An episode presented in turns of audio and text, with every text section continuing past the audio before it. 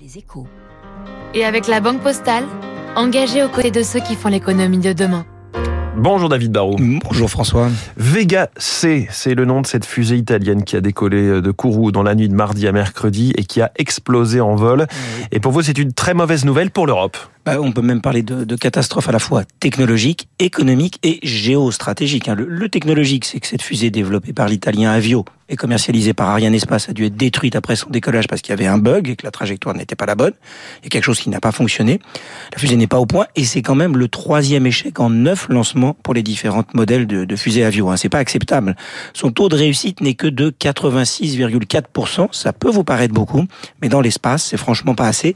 Ariane 5, c'est 96% de taux de réussite et pas une seule explosion depuis 20 ans. SpaceX avec Falcon 9, c'est 99% de taux de réussite. Bon, l'impact économique, c'est qu'on a perdu deux satellites qui avaient coûté quand même presque 300 millions d'euros. Cette fusée qui effectuait son premier lancement commercial va être clouée au sol pendant des mois. Ce sont donc aussi des, des coûts supplémentaires pour comprendre l'erreur et un manque à gagner, bien sûr, en termes de contrats de lancement qui ne seront pas effectués. Sur le plan euh, géostratégique, mmh. quel est l'impact? Bah, À court terme, c'est qu'on va avoir, euh, les, on va pas avoir les deux satellites d'observation euh, civilo-militaire d'Airbus. À moyen terme, ça prouve une fois de plus que notre accès à l'espace n'est pas garanti. Or, pouvoir placer des satellites d'observation comme de télécommunication dans l'espace, bah, c'est totalement stratégique. Hein. L'économie a besoin de l'espace, l'armée aussi a besoin de l'espace. Mmh. Mais l'échec d'une fusée, David, ça ne veut pas dire que tout est perdu pour l'Europe? Non, non, non, François, rassurez-vous, bien sûr, on va finir par y arriver, j'en suis persuadé, mais c'est vrai que depuis quelque temps, quand même, franchement, on accumule les revers. Avio, qui devait être notre lanceur pour des petites charges utiles d'environ 2 tonnes, ne fonctionne pas. Pour les 5 à 7 tonnes, on assurait la commercialisation et le lancement depuis Kourou des Soyouz russes, mais depuis la guerre en Ukraine, forcément, tout ça, c'est terminé.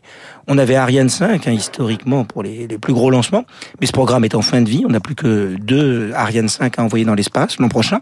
Et après, bah, Ariane 6 devait prendre assez vite le relais, mais les premiers vols auront lieu au mieux fin 2023. Hein.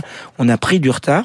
Ça veut dire qu'on n'a plus d'alternative. Les Européens qui veulent placer aujourd'hui des satellites en orbite ne peuvent pratiquement passer que par SpaceX, qui lui aura réussi cette année, rendez-vous compte, une soixantaine de lancements sans le moindre échec. La vérité, c'est que nous, on fait du surplace pendant que les autres accélèrent. On va avoir besoin d'eux et on va les enrichir en leur apportant de l'activité. Bah, franchement, c'est ça qu'on appelle une catastrophe. La catastrophe industrielle de l'Europe, de l'espace, dans le décryptage de David Barou. Merci David, on vous retrouve demain à 8h moins 5. Il est 7h58.